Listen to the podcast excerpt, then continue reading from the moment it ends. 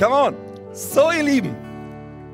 Es ist mir ja immer eine Freude, wenn ich Gastsprecher vorstelle. Und ganz ehrlich, wir machen uns ja schon Gedanken, wen wir einladen. Deswegen ist es immer eine coole Sache. Aber heute stelle ich euch einen meiner allerengsten Freunde vor, der mir besonders am Herzen liegt. Pastor Tore Runkel, gemeinsam mit Gabi Runkel ist er hier. Die beiden leiten Equipas Rhein-Main. Und ich sage euch, das ist eine der besten Kirchen, die wir in unserem Land haben. Wenn ich dort bin, bin ich jedes Mal ermutigt und inspiriert und denke, come on Gott, du bewegst dich in unserem Land. Sie haben während der Covid-Phase übrigens ganz viele neue Standorte gestartet, aus denen jetzt vier Standorte sind, wo sie äh, äh, gewachsen sind, wo sie unterwegs sind. Und Pastor Tore ist einer der feinsten Leiter, ein Mann Gottes, extrem anders von seiner Persönlichkeit als ich, was immer wieder interessant ist, wenn wir zusammen sind. Ähm, aber jemand, den ich enorm schätze und wo ich immer wieder sehe, dass Gott auf seinem Leben ist, in einer Weise, dass er nicht nur eine schlaue Predigt hält, oder eine leidenschaftliche Predigt oder eine lustige Predigt. Und alles ist ja schön und gut. Nein, man merkt immer wieder, und ich glaube, das dürfen wir heute erwarten, dass da ein Jetzt-Wort Gottes ist. Und das ist so, was ich äh, auch im Vorfeld gedacht habe, ja genau, Gott, du wirst ein Wort sprechen in das Leben von Menschen und in das Leben unserer Kirche. Und ich mache dir einfach Mut zu sagen, dafür mache ich mein Herz weit auf. Ja, dafür geben wir hier äh, im Vorfeld schon Applaus aber wir drücken auch aus, hey, mein Herz ist offen, Gott spricht zu mir. Also lass uns mal mit einem Riesenapplaus Pastor Tore Onkel begrüßen. So schön, Tore, dass du da bist. Ah, vielen Dank, lieber Tim, vielen Dank. Vielen Dank, ihr Lieben. Bitte nehmt Platz. Ich freue mich so sehr, hier zu sein bei euch in der Weihnachtszeit. Und ich muss sagen, ihr habt immer die coolsten ähm, die coolsten Ideen, wie Sachen heißen. Zum Beispiel Kaffee Uhu. ist ein cooler Titel, oder? Ich habe mir ein bisschen Sorgen gemacht, wenn die Leute dann, wenn es mehr und mehr Hundertjährige gibt, dann wird es schwierig, jedes Mal zu erklären, du darfst auch kommen. Ich weiß, du bist 100, aber du darfst auch kommen. Äh, aber, aber, aber so, wie viele Leute sind über 100? Darf ich mal sehen? Gibt es irgendwie? noch nicht, ne? noch nicht. Wer hat vor, 100 zu werden? Oh, gibt ja einige Leute, über 100. Ja, das ist, ein, das ist ein gutes Ziel, das ist ein nobles Ziel. Warum nicht? Vielen Dank, lieber Tim. Ich war mit Tim letzte Woche unterwegs gewesen und ich habe ich hab zwei Dinge festgestellt. Nummer eins, er ist mit Sicherheit eines oder der, einer der integersten Menschen, die ich kenne. Das kann ich, kann ich wirklich sagen. Und das Zweite ist, und das war eine Vermutung und die hat sich bestätigt auf dieser Reise. Ich habe es vermutet, ganz stark auch vermutet, aber dann habe ich es gesehen. Ich glaube, er liebt Jesus von ganzem Herzen, richtig doll. Und das hat mich so ermutigt und es ist so powerful, wenn Menschen Jesus lieben, oder? Und es ist auch keine schlechte Sache, wenn der Pastor das ist. Das kann man, kann man jetzt, muss man auch sagen, das ist auch nicht so verkehrt. Aber das ist auch nicht selbstverständlich. Man denkt ja immer von Job Jesus-Liebhaber, aber das stimmt gar nicht. Du kannst niemanden lieben aus Job heraus. Das kann man nicht machen. Das ist eine Herzensangelegenheit. Ich würde sehr gerne sprechen über Leben für Erweckung. Bitte schnall dich an, bevor du wegläufst und sagst, oh, ich weiß nicht, ob ich darüber sprechen will. Ich spreche darüber. Du kannst zuhören. Und vielleicht spricht Gott heute zu dir und schenkt dir, wie soll ich sagen, eine, eine neue POV, Point of View, eine neue Perspektive. Und sagt dir so, oh, so könnte man es auch sehen und es hilft mir, um es irgendwie zu begreifen, zu nehmen, zu umarmen oder irgendetwas damit zu machen, was gut ist. Weil ich glaube, dass Gott gerade etwas tut. Und ähm, wenn Gott etwas tut, mein Gebet ist, dass ich dabei bin bei dem, was Gott tut. Ich würde gerne das tun, was er gerade macht. Weil es nicht so gut, äh, wie soll ich sagen, er macht das und ich mache mein Ding. Das ist nicht so klug, sondern ich habe gemerkt, es ist besser, das zu machen, was Gott gerade macht und zu sagen, Gott, kann ich damit machen, was du gerade tust? Ich wäre gern dabei. Und das, ist die Idee. Ich glaube, dass Gott etwas tut, hier in Wunstorf auch und ich glaube, wir brauchen, wie soll ich sagen, eine Perspektive darauf, wie wir da einsteigen in das, was Gott macht. Und ich glaube, er hat schon lange, lange angefangen, das zu tun. Es ist gar nicht das, wie soll ich sagen, das ist jetzt super neu. Es ist einfach nur eine Sprache, um es irgendwie zu, zu, zu umarmen und zu nehmen. Ist das in Ordnung? Ich lege mal mit etwas los, was gar nicht in den Folien ist. I'm so sorry. Also versucht es gar nicht irgendwie auf Folien zu bringen. Bringt nichts. In Apostelgeschichte 8.1, da steht es, mit diesem Tag setzte eine große Welle der Verfolgung ein, von der die ganze Gemeinde in Jerusalem erfasst wurde und außer den Aposteln flohen alle Gläubigen nach Judäa und Samarien. Und wie soll ich sagen, wenn du, wenn du das liest, wenn du, wenn du, wenn du, das, wenn du, wenn, wenn du diesen Vers liest, dann ist es erstmal, und du weißt nicht, was Gott tut, dann würdest du sagen, oh, was, du, du würdest verzweifeln, du würdest, du würdest denken, was ist das, was passiert hier eigentlich? Tausende von Menschen kommen zusammen, eine riesige Gemeinde bildet sich, Wunder geschehen und dann auf einmal setzt eine riesige Verfolgung ein und alle müssen fliehen. Tausende von Menschen fliehen nach Judäa und Samarien. Und nur die, nur die Apostel bleiben zurück. Und du denkst, es ist eine Hoffnungslosigkeit. Du glaubst, was, Gott, was soll das? Was hast du vor? Du, du baust deine Kirche und dann kommt das. Du tust all diese gewaltigen Dinge. Du baust diese, deine herrliche Church und wir, und wir treffen uns regelmäßig in dem, in, in, dem, in dem großen Tempel, in den Häusern. Jeden Tag kommen hunderte, tausende Menschen dazu. So viel Segen passiert und dann passiert das. Und ich weiß nicht, wie es dir geht. Momentan bin ich ziemlich so, meine News, die ich so bekomme, die, ich bin sehr äh, mittlerweile auf News-Diät. Ich kenne mich aus mit Diät, sieht man vielleicht. Momentan bin ich auf News-Diät. Und ich versuche meine News quasi äh, so, so, so, so spärlich zu gestalten, wie es nur geht, weil es wirklich nicht so ermutigend ist. Und vieles bekomme ich deswegen so über Twitter mit. Alles wird getwittert, ob rechts oder links, wird alles irgendwie kommentiert, eingeordnet und darüber gesprochen. Und du könntest, wenn du das alles Glauben schenkst, ob es jetzt darum geht, dass wieder eine riesige Corona-Welle kommt und dass die Bundesrepublik vielleicht pleite geht und dass wir ganz und so weiter und so fort. Und du könntest verzweifeln. Du könntest sagen, meine Güte, was ist da los? Aber weißt du, du könntest verzweifeln, wenn du nicht die Ratschlüsse Gottes kennst. Wenn du nicht wüsstest, dass es da einen Gott gibt und der hat ganz andere Gedanken als die Gedanken, die wir denken. Was sich die Mächtigen ausdenken, was sich die Leute überlegen, die super schlau sind. Gott ist noch schlauer. Und weißt du, wir müssen eine Sache wissen. Apostelgeschichte 8, Vers 1 steht in Verbindung zu Apostelgeschichte 1, Vers 8. Und in 1 Vers 8, da steht der Herr, da steht aber, wenn der Heilige Geist über euch gekommen ist, werdet ihr seine Kraft empfangen. Und dann heißt es hier, dann werdet ihr von mir berichten in Jerusalem und dann in ganz Judäa, in Samaria bis an die Enden der Erde.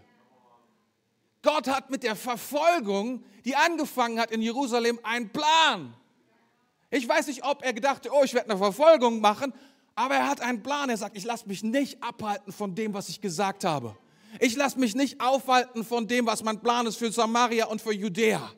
Ich werde eine Erweckung stattfinden lassen dort. Ich werde die Umstände nutzen, in denen sich gerade die Welt befindet und ich werde meine Pläne durchsetzen. Und das ist das Herz, das wir brauchen, dass wir verstehen, was tut Gott gerade. Was ist Gott gerade am tun? Und das kann vollkommen dem widersprechen, was wir gerade hören und sehen in der Welt, in der wir gerade unterwegs sind. Ich möchte, dass du das verstehst, wenn du da reinschaust. Ich glaube, dass wir Christen eine, wie soll ich sagen, von Gott eine neue Perspektive, eine andere Perspektive haben dürfen über die Pläne Gottes. Durch sein Wort sehen wir etwas, was du mit, normal, mit deinen normalen Augen, mit deinen normalen Ohren gar nicht hören kannst. Und darüber würde ich gerne mit euch heute sprechen. Ist das in Ordnung? Okay, super. Dann gehen wir nämlich, jetzt fange ich an. Das war die Einleitung. Noch nicht mal die Einleitung eigentlich, war die Einleitung von der Einleitung. Aber wurscht. Ich möchte euch einfach ein paar Gedanken weitergeben heute Morgen. Und ähm, weil ich glaube, dass Gott große Dinge tun möchte und er ich habe das Gefühl, Gott stiftet uns an, mit ihm zu träumen. Er möchte, dass wir träumen mit ihm zusammen über das, was er vorhat zu tun. In Schaumburg und auch in Wunsdorf und in Hannover und all diese, all diese Städte um uns herum. Gott hat einen Traum für diese Orte. Er hat einen Traum für dein Leben. Und ich glaube, ist, dass seine Träume größer und besser sind als unsere eigenen Träume. Kannst du dir das vorstellen? Und es ist wichtig, dass wir verstehen, was Gott mit uns träumen möchte, was er tun will. Und ich glaube, dass ein Traum, den Gott hat für jedes unserer Leben, für uns zusammen, ist tatsächlich Erweckung. Gott möchte für dein Leben, dass du erweckt bist, dass da, wo du bist, dass da Erweckung ist. Da, wo du am Start bist, dass da Leben ist. Dass da etwas Besonderes ist, dass da etwas ist, wo du sagst, wow, wo die Leute auch sagen, also, von da geht eine, wie soll ich sagen, die Leute würden sagen, eine Energie oder so aus oder da geht eine Kraft von dieser Person aus und du spürst das auch in deinem Leben. Weil du lebst jeden Tag und du sagst, meine Güte, Gott ist mit mir. Gottes Kraft ist in meinem Leben. Ich wandle nicht einfach nur im Schauen, sondern in dem, was Gott mir gibt, im Glauben. Und ich möchte gerne darüber sprechen, ein, und ich weiß nicht, wie du das Thema Erweckung siehst. Ich will es ein klein bisschen vorsichtig mit dir angehen, ein klein bisschen deutsch, wenn du so möchtest. Weil ich bin ja selber auch Deutscher. Und ähm, zunächst einmal ist es so, ich habe hab das Thema Erweckung zuerst geliebt und dann habe ich es ganz lange Zeit super kritisch gesehen. Ganz lange Zeit dachte ich, ach, bleib mir mit diesem Thema bloß weg, weil meine Erfahrung war damit irgendwie negativ verbunden. Da ist irgendwas, was, was Christen daraus gemacht haben, das war irgendwie zerstörerisch, das war irgendwie nicht so gut. Und das, das hat lange Zeit gesagt, oh, ich will gar nicht darüber reden, weil, oh, das ist keine gute Sache. Aber was hat meine Meinung geändert? Und davon möchte ich euch gerne zuerst erzählen, weil das ist sozusagen so ein bisschen, damit du verstehst, wie ich überhaupt darauf komme, mit euch darüber zu reden heute Morgen. Wie kann das sein, dass irgendein Pastor kommt und mit euch über Weckung spricht? Entweder ist der total oder irgendwas hat Gott zu ihm gesagt. Oder was dazwischen. Kannst, kannst, du, kannst du dir selber, selber überlegen. Weißt du, mein, mein, vor einiger Zeit habe ich, hab ich gemerkt, Gott hat alles in meinem Leben basiert auf das Wort, was Gott mir gegeben hat vor vielen Jahren, vielleicht 20 Jahren oder sowas. Auf diesen drei Worten baue mein Haus. Und alles in meinem Leben habe ich ausgerichtet auf diese drei Worte. Ich habe gesagt, das ist, was ich tun will, weil ich war überzeugt und bin davon überzeugt bis heute und ich tue es immer noch. Es ist immer noch sein Wort. Es gilt immer noch. Baue mein Haus. Und das ist, was ich, dass ich von ganzem Herzen, ich habe Nein gesagt zu allen anderen Sachen, weil ich gesagt habe, das ist, was Gott gesagt hat. Das ist, worauf mein Leben gehen soll. Ich will sein Haus bauen, so gut wie ich nur kann. Und wenn das das Wort ist, bis ich irgendwie 100 bin und wenn ich über 100 werde, dann soll es immer noch das Wort sein. Und ich will immer noch gehorsam sein, dem, was Gott gesagt hat. Aber ich habe gemerkt, so in diesen diese Corona-Zeiten, die haben mich ein kleines wenig verwirrt oder sie haben so ein kleines bisschen so eine, wie soll ich sagen, so habe ich gedacht, oh Gott, ist immer noch dein Wort. Ich sage, ja, ich baue mein Haus. Aber ich habe gemerkt, oh, ich brauche eine Erfrischung, weil ich habe gemerkt, oh, wir sind zu langsam. Wie, wie, wie, Gott, was hast du vor? Ich habe Hunger, dass das mehr passiert. Und ich habe angefangen dann, und dann kam ein Wort und zu mir, und ich habe ich hab Gott gesucht und er hat gesprochen, ich will es wieder tun. Ich sage so, was willst du wieder tun? Und ich höre dann Erweckung und ich dachte so, Alter, das habe ich lange nicht mehr gehört. Und ich sagte, Gott, hast du wirklich gesprochen? Und Gott hat zu mir ein, ein Wort gegeben, ich habe das vielleicht schon mal vorgelesen irgendwann. Ich war ja schon einige Male hier und es ist schon viele Jahre dass dieses Wort, die Zeit wird kommen, spricht Gott der Herr, da ich eine Hungersnot ins Land schicke, aber nicht Hunger nach Brot und Durst nach Wasser, sondern den Hunger nach dem Wort des Herrn. Ein, eine Hungersnot nach dem Wort des Herrn. Und ich sehe, diese Hungersnot wird tiefer und tiefer mit jedem Tag.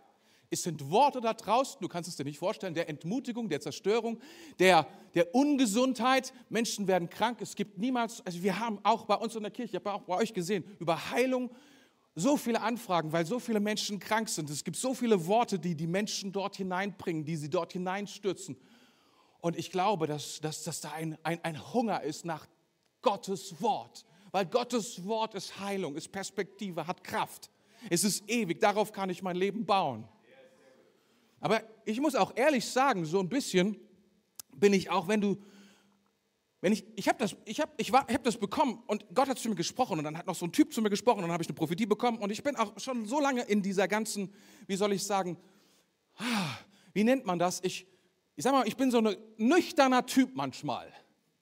Also ich, ich, ich, gehe dann so raus, bin auch ziemlich happy mit dem, hatte eine gute Zeit, war ein guter Gottesdienst, Gott hat zu mir gesprochen, aber das Wort, da bin ich auch, habe ich auch gut drüber geschlafen. Aber wie soll ich sagen, manche Worte überleben den nächsten Tag nicht. Weißt du, kennst du dieses, du, du, du, du hast diesen Moment, in dem Gott spricht und am nächsten Tag sollte Gott gesagt haben. Und es ist nicht mehr wirklich, es ist nicht mehr, dass du sagst, so, äh, also weiß ich, ob ich jetzt dafür jetzt irgendwas ändern sollte. Oder ob es mehr so für gestern Abend war. So mehr eine perspektivische Ermutigung oder so etwas. Und ähm, so ging es mir. Am nächsten Tag, ich war, ich war gut drauf und so. Und wir waren gerade in Neuseeland, meine, meine liebe Frau und ich, auf dem Flug von, äh, auf einem Flug nach Wellington. Und ich habe so, hab so gebetet und gedacht, oh Gott, es war echt so cool gestern. Aber Herr, wäre es wär so toll, wenn du wenn du bestätigen könntest nochmal, dass du zu mir gesprochen hast. Das wäre echt gut. Und das war alles. Und dann habe ich ein Buch gelesen. Und ähm, eigentlich habe ich das Buch von meiner Frau gelesen. Das ist ein Buch von ähm, Die Erweckungsprediger von Robert Liard, Liarden, Leiden, wie auch immer. Und ich habe hab dann, hab dann die Geschichte gelesen von John Wesley. Und da bin ich auf die Seite gegangen und dann, ich lese euch mal vor, was ich gelesen habe. Ich glaube, das habe ich mitgebracht, vielleicht, vielleicht auch nicht. Wir werden sehen. Und da heißt es dann, soll ich mal kurz vorlesen, damit du weißt, oben? Ja, sehr gut. Und dann heißt es dann in diesem Buch, das ist vor 20 Jahren ist es aufgelegt, seine Worte trafen die Menschen jedoch weiterhin tief in ihrem Herz. Ein junger Mann namens John Thorpe hörte im Mai gemeinsam mit einigen Freunden eine Predigt von George Whitfield. Es ist einer der größten Prediger, die jemals gelebt haben. Der hat gepredigt für 25.000 Menschen ohne Mikrofon. Die Gruppe ging danach in eine Schenke. Also da konnte ich mich 100% mit identifizieren. Da habe ich gedacht, jawohl.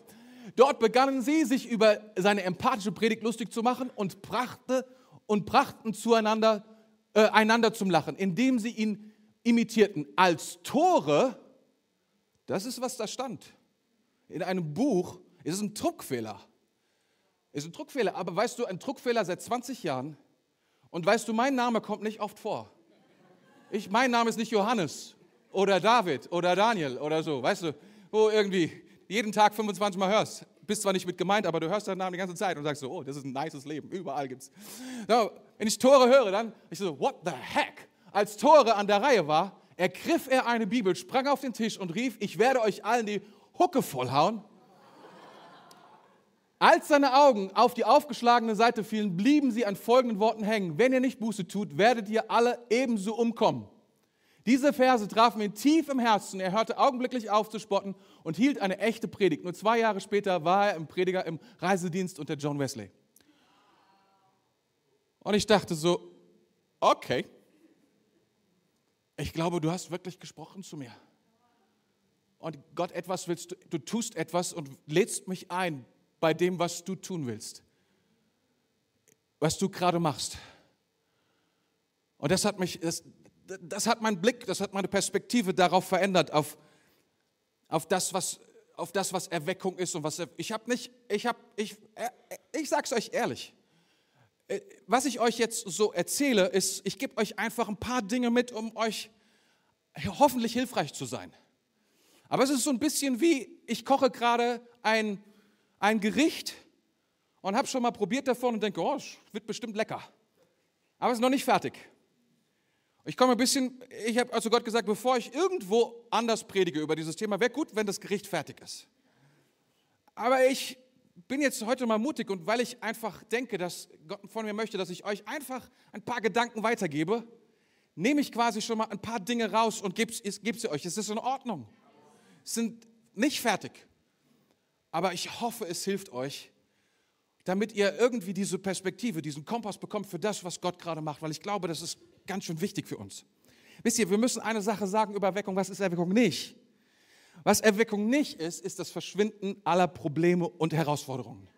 Manche Leute denken das. Wenn Erweckung kommt, ist alles gar kein Problem mehr. Das Paradies kommt und alles wird einfach. Und alle Probleme werden gelöst. Das ist, was manche Leute denken über Erweckung. Und ich muss dir Folgendes sagen, das stimmt gar nicht. Wenn du das gedacht hast, dann wünsche dir das lieber nicht. Manche Leute denken, es wäre ein leichtes Leben. Es wäre super entspannt dann. Und auch das ist es leider nicht. Es kann sein, dass Erweckung vielleicht die ganze Sache von leicht zu etwas schwieriger bringt. Noch herausfordernder. Wer weiß, was Gott tut. Dass manche Leute denken, es ist ein bequemes Leben. Dann wird alles nur noch irgendwie erste Klasse Fahrten und nur noch alles First Class irgendwie ablaufen. Das ist ja so der Hauptgrund, ne, mit dem man, mit dem die, der Unterschied zwischen den Klassen besteht in was? In Bequemlichkeit. Du bezahlst viel Geld für Bequemlichkeit. Das ist ein großer Wert.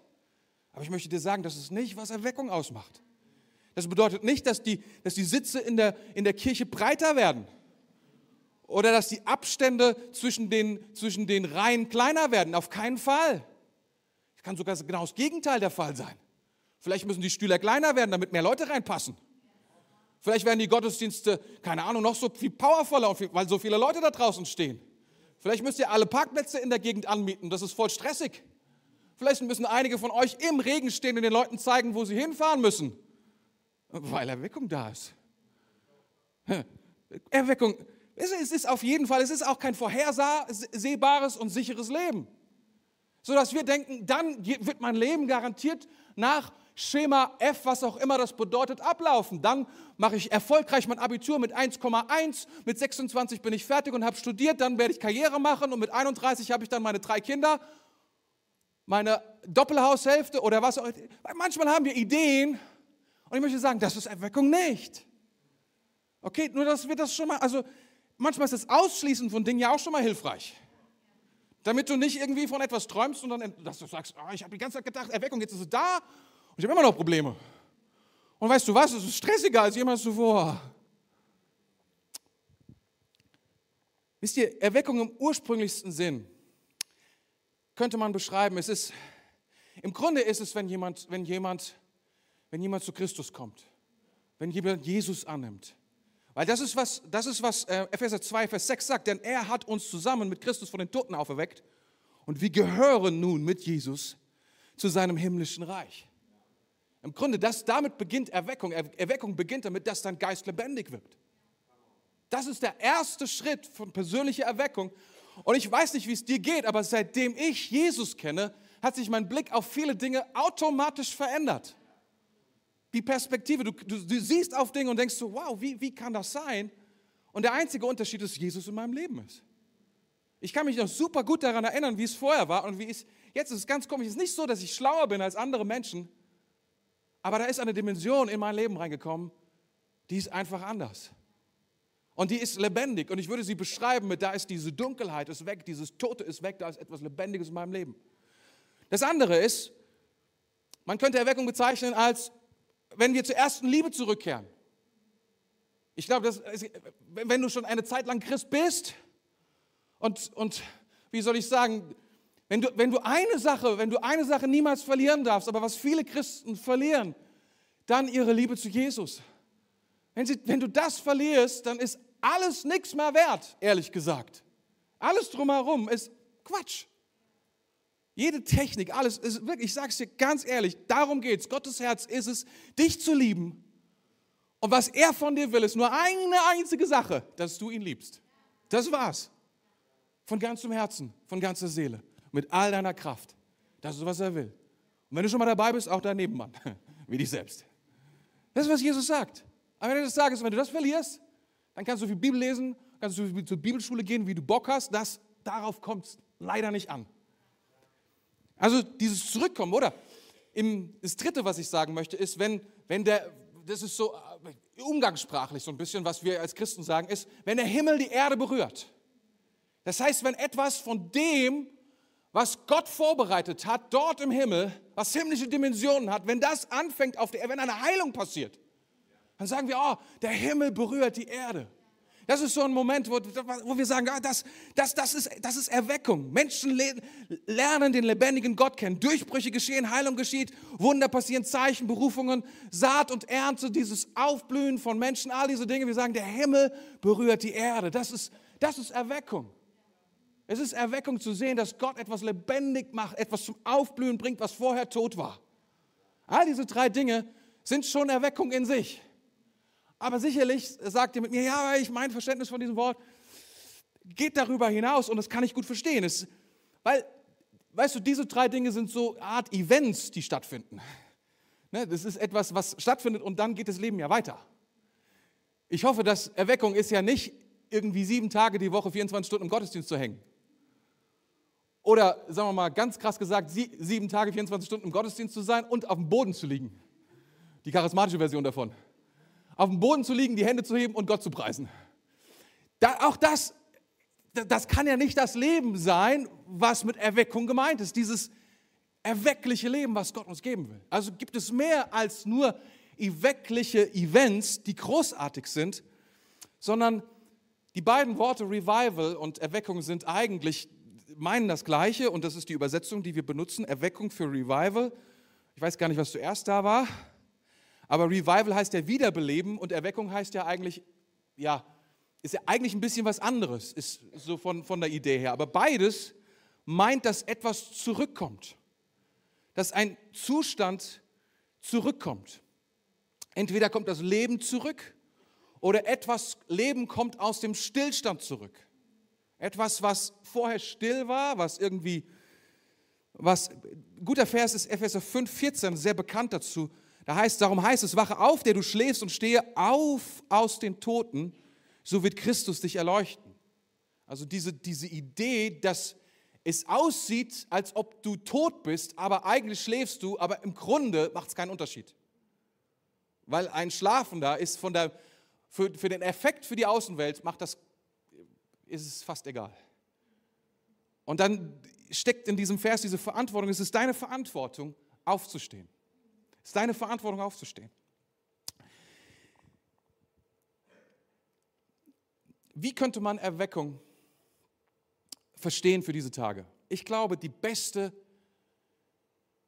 die beste, der beste Weg, die beste Art und Weise, die mir zumindest widerfahren ist in den, in den letzten Monaten dazu, ist, was es bedeutet. Es ist eine Intensivierung, es ist die Zunahme, es ist die Beschleunigung von dem, was Gott tut.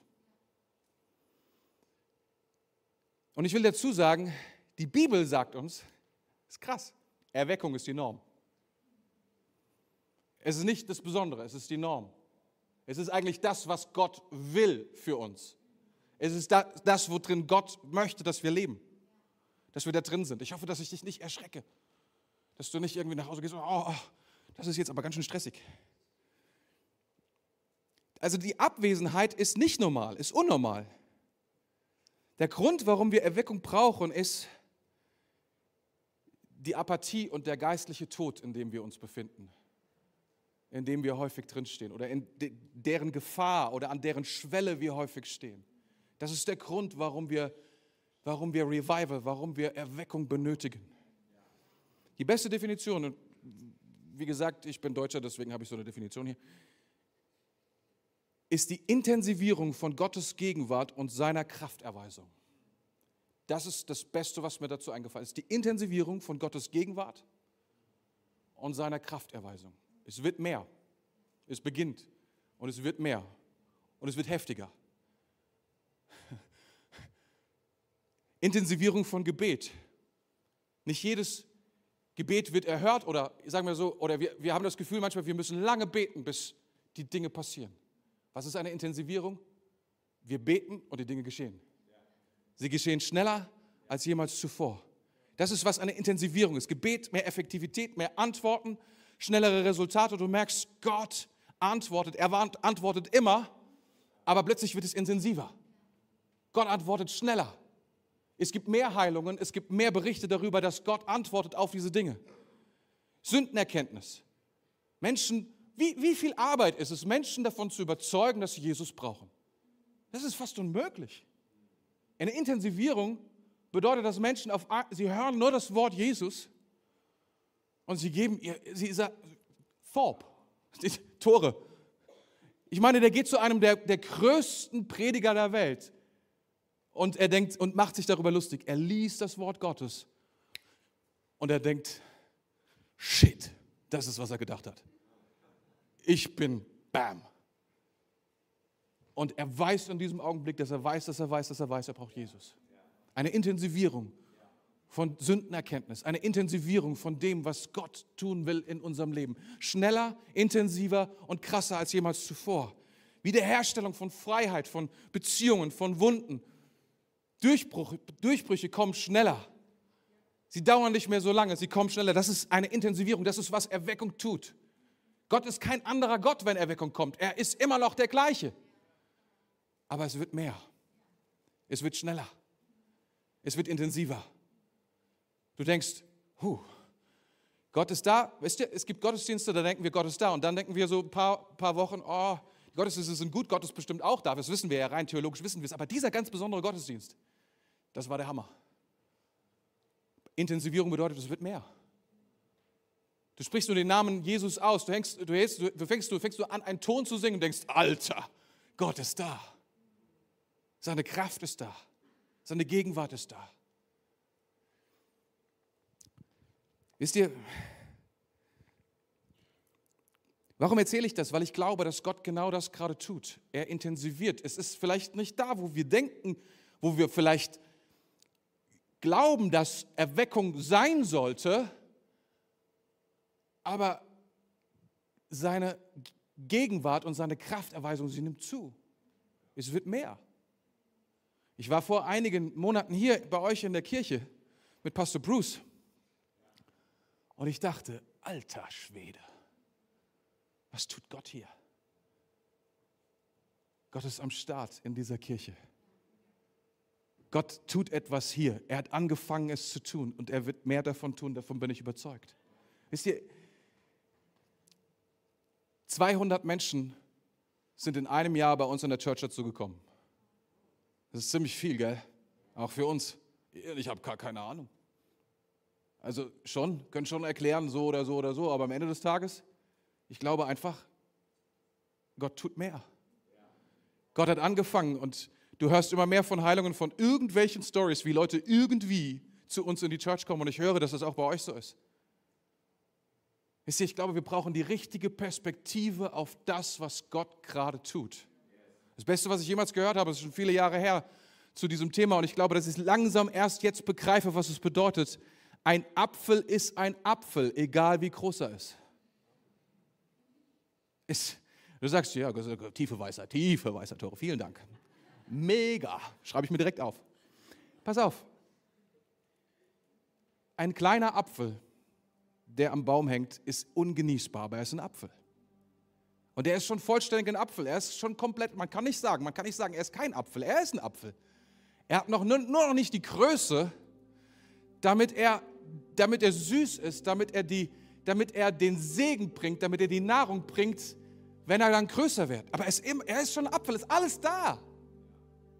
Und wisst ihr, ich glaube, dass genau das ist, was wir manchmal unterschätzen. Wir denken, Erweckung ist einfach nur ein Event, was ausbricht und dann gibt es irgendwie Party für ein paar Monate oder sowas und dann ist wieder vorbei.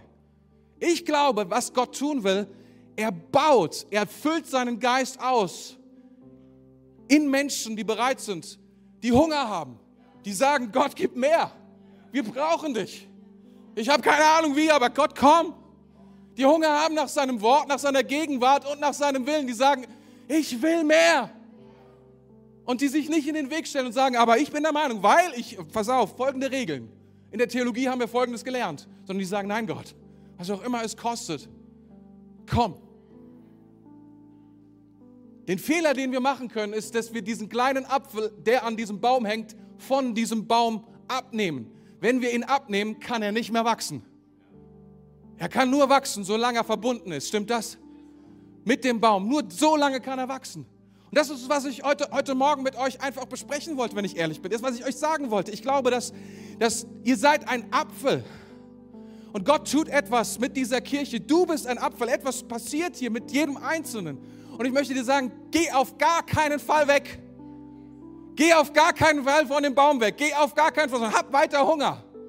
Es werden Rückschläge kommen und die werden schmerzhaft sein. Es wird nicht alles so sein, wie du dir das vorstellst. Nicht jedes Gebet, nicht jedes, der Durchbruch und so weiter. Die Dinge werden nicht so sein, wie du sie, aber sie werden kommen. Gott ist am Start. Er will es wieder tun und er will es wieder tun in dieser Kirche. Warum ich das weiß? Die Gegenwart Gottes ist hier genauso stark, wie sie in unserer Kirche ist. In einem Sonntag bei uns in der Church, da waren über 600 Leute da. Es haben sich haufenweise Leute bekehrt. Ich habe gedacht, Alter, das ist echt super cool. Die Leute haben vor, vor, vor der Bühne haben sie gelegen. Also meistens sind das Jugendliche, die da alle so rumliegen. Und ich dachte, wow, was tut Gott? Und dann gehe ich in einen unserer Church Streams und der war an dem Tag Hauskreis ist übertrieben von der Größe her. Und weißt du, das ist, also gefühlsmäßig ist es ein Unterschied. Morgens 600, die Halle ist voll. Es bekehren sich unendlich viele Leute, Dinge passieren. Und dann gehst du in den Church Stream, 20 Leute. Und ich sage so, Gott, was passiert hier? Und ich mache die Augen zu und sage, Gott, aber ich preise dich. Und die Gegenwart Gottes kommt. Es macht keinen Unterschied, wie viele Leute da sind. Gott, wenn Gott da ist, wenn Gott am Start ist, alles ist möglich. Ich glaube, dass, dass, dass Gott, dass, dass Gott gerade genau hier in dieser, in dieser Kirche Menschen füllt, die Hunger, Hunger haben, die sagen, Gott, ich bin bereit, füll mein Leben, füll mein Leben. Weil Gott will, weißt du, Erweckung ist kein Spektakel oder es sollte kein Spektakel sein, wo du irgendwie am Rand stehst und zuguckst und sagst, was machen die Leute hier eigentlich? Weißt du, das habe ich erlebt und deswegen habe ich auch keinen Bock gehabt, so lange Zeit auf Erweckung. Das ist meine persönliche Geschichte. Ich war in einer Kirche, die echt so mit Toronto-Singen und so unterwegs war, 90er Jahre, ich sag's dir. Jedenfalls, ich, mein Job war, die Leute aufzufangen, wenn sie vom Heiligen Geist umgeschubst worden sind. Und ich habe alles gesehen, wie Leute umgeschoben worden sind. Ich habe Linien gemalt auf den, auf den Boden, damit die Leute richtig abgelegt werden, sich nicht übereinander stapeln. All diese Dinge.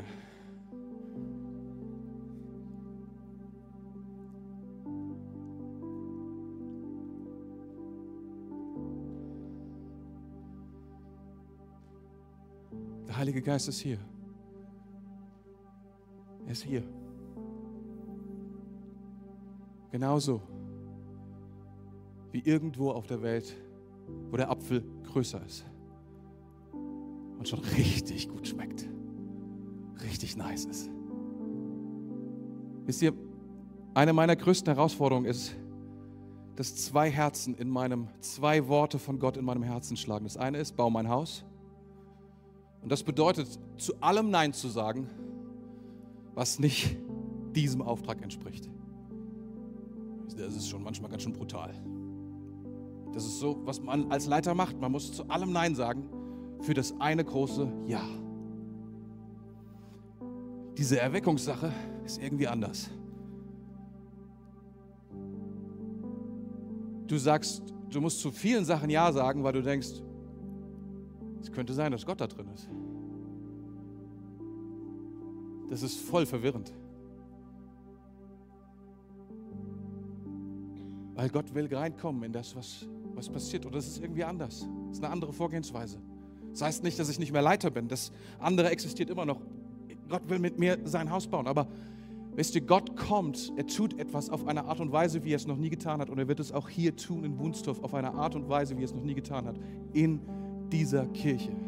Es ist nicht kopiert irgendwo. Er tut es überall im Land. Wir hören es von überall. Und er tut es auch hier. Wir sollten, wir dürfen, wir können nicht mit demselben Modus, mit dem wir dort, mit dem wir dort operieren, können wir hier operieren. Wir müssen in diesem irgendwie anders sein. Ich kann es nicht genau sagen, aber ich denke manchmal, eigentlich würde ich gerne Nein sagen, aber ah, komm, lass mal sehen, was, was Gott tut an dieser Stelle. Und wenn es Quatsch war, kann man es immer noch. Weil Gott kommt und tut Dinge, die crazy sind,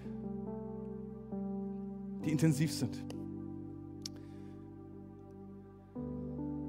Jetzt wollte ich eigentlich meine Predigt beginnen.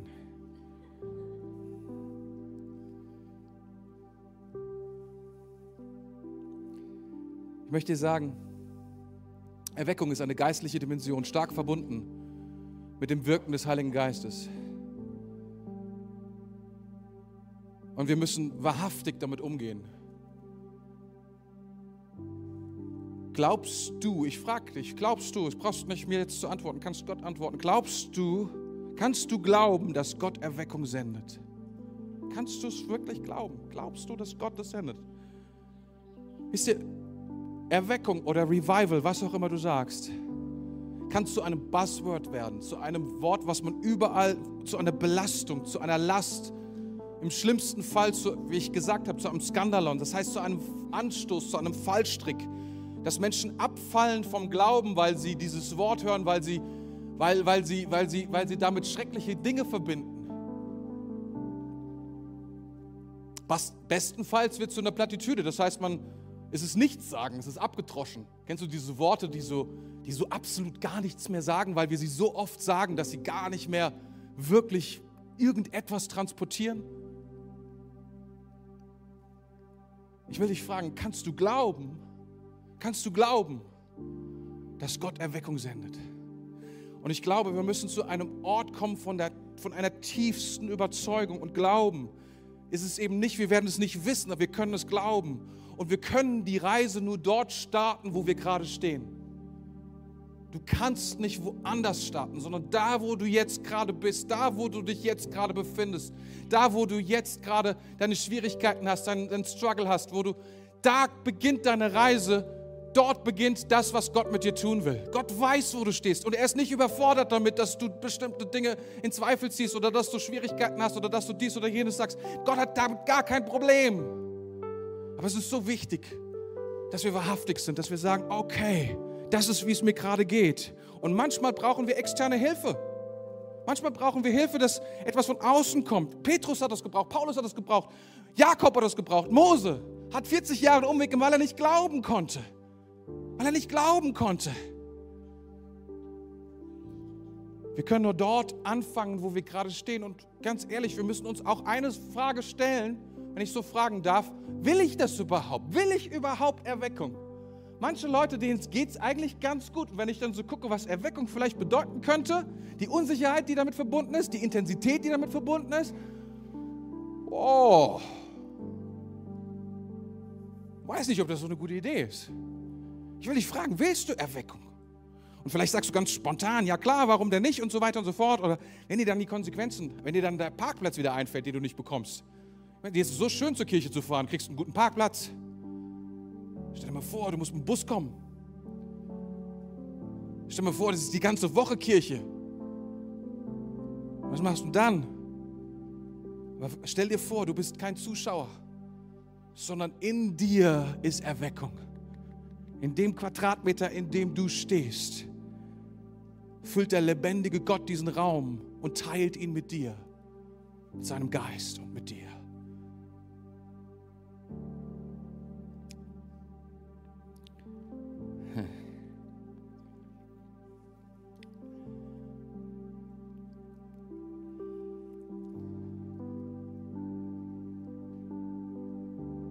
Wollte einfach nur ein paar Gedanken dir geben. Und mein Gebet ist, dass, dass etwas zu deinem Herzen spricht heute Morgen. Und dass etwas in deinem Herzen entfacht wird von diesem Hunger. Alles beginnt mit Hunger. Alles beginnt mit Hunger.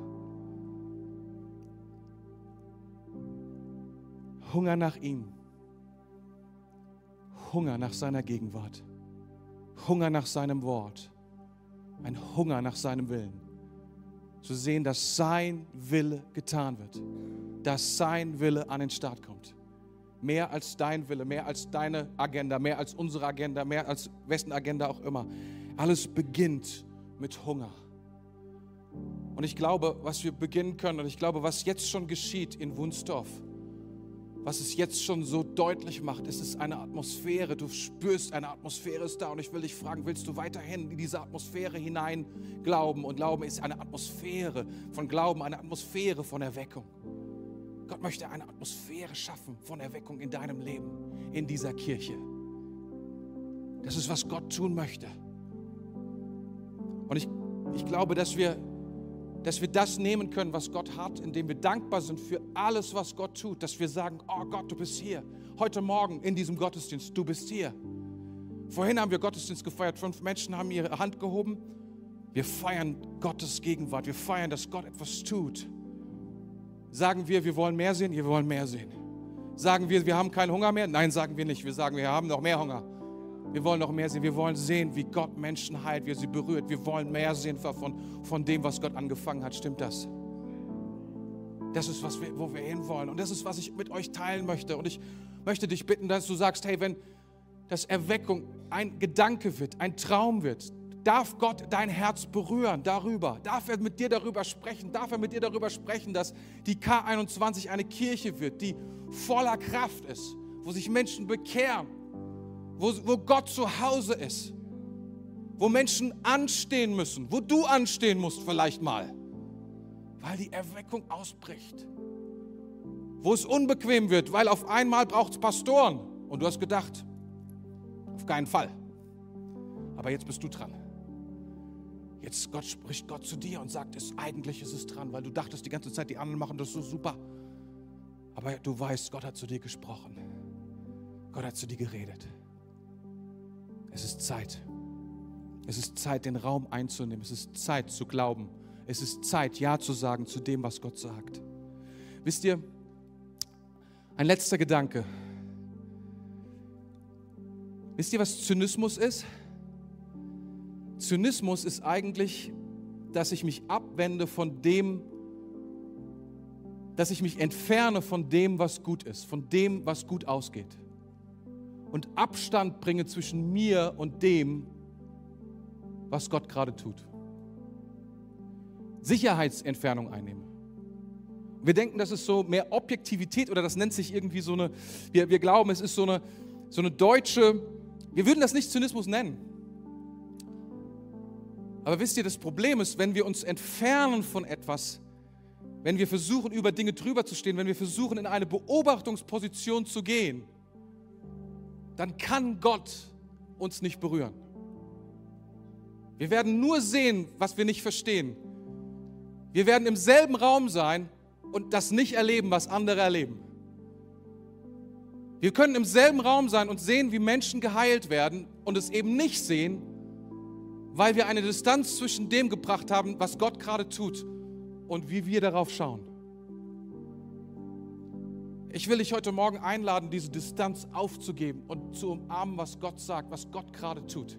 Du kannst mir gerne nicht Glauben schenken, das ist kein Problem für mich, aber meine Bitte ist heute Morgen zu sagen, sieh doch, was geschieht gerade in diesem Haus, sieh doch, was geschieht gerade in diesem Land und kling dich mit ein. Kling dich mit ein in dem, was Gott hier angefangen hat. Und ich glaube, Gott hat Erweckung angefangen in der K21. Du würdest dieses Wort nicht in Verbindung bringen, weil du sagst, naja, also weißt du, aber es ist ein kleiner Apfel. Du sagst, es ist noch ein kleiner Apfel. Er ist noch ganz klein. Aber er wird wachsen. Er wird größer werden. Amen. Wollen wir zusammen beten? Wollen wir zusammen aufstehen? Das wäre großartig.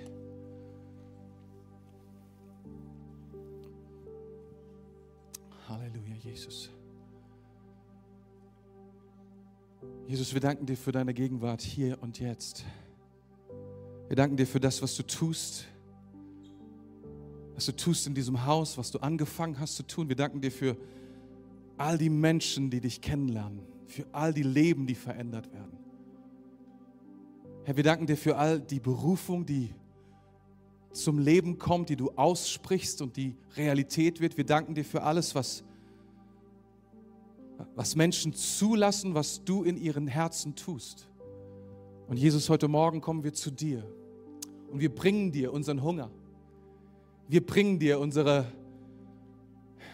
unsere Skepsis. Wir bringen dir unser, unseren Zynismus, unsere Idee, dass wir, dass wir die Kontrolle haben wollen und brauchen. Und wir sagen, Jesus, komm. Heiliger Geist, komm. Füll diesen Raum. Beginne, was du begonnen hast. Tu es mit mir. Tu es mit mir.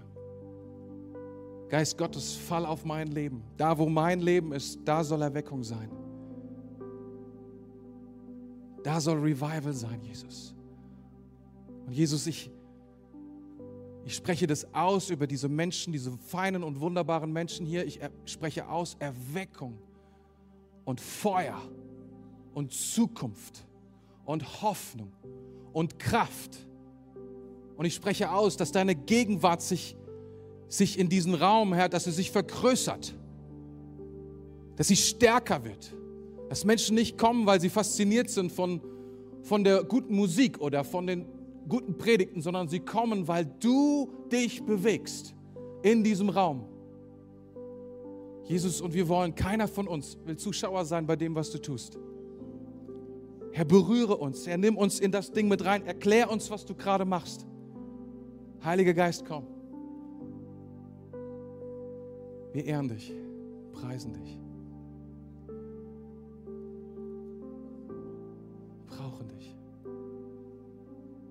Bewege dich unter uns. Danke, Jesus.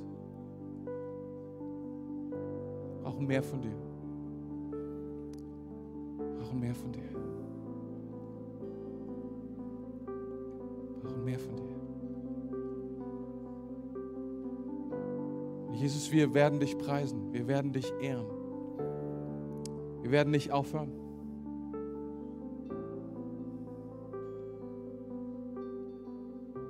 Danke, dass du uns liebst, so sehr.